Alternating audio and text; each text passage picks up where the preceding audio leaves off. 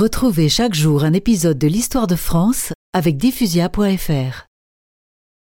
Après le décès du fils de Napoléon Ier le 22 juillet 1832, et dans la mesure où son frère aîné était mort l'année précédente, Louis-Napoléon se considéra comme l'héritier de la couronne impériale. Il organisa ses réseaux en France et prépara sa prise du pouvoir.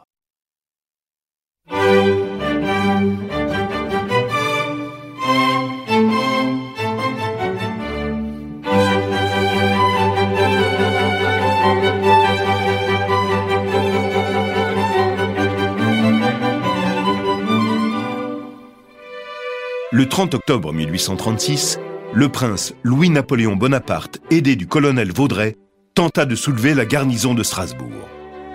Ensuite, nous marcherons sur Paris en rassemblant les soldats et la population, comme l'a fait mon oncle au retour de l'île d'Elbe. Mais l'opération tourne à court. Le prince et ses complices furent arrêtés.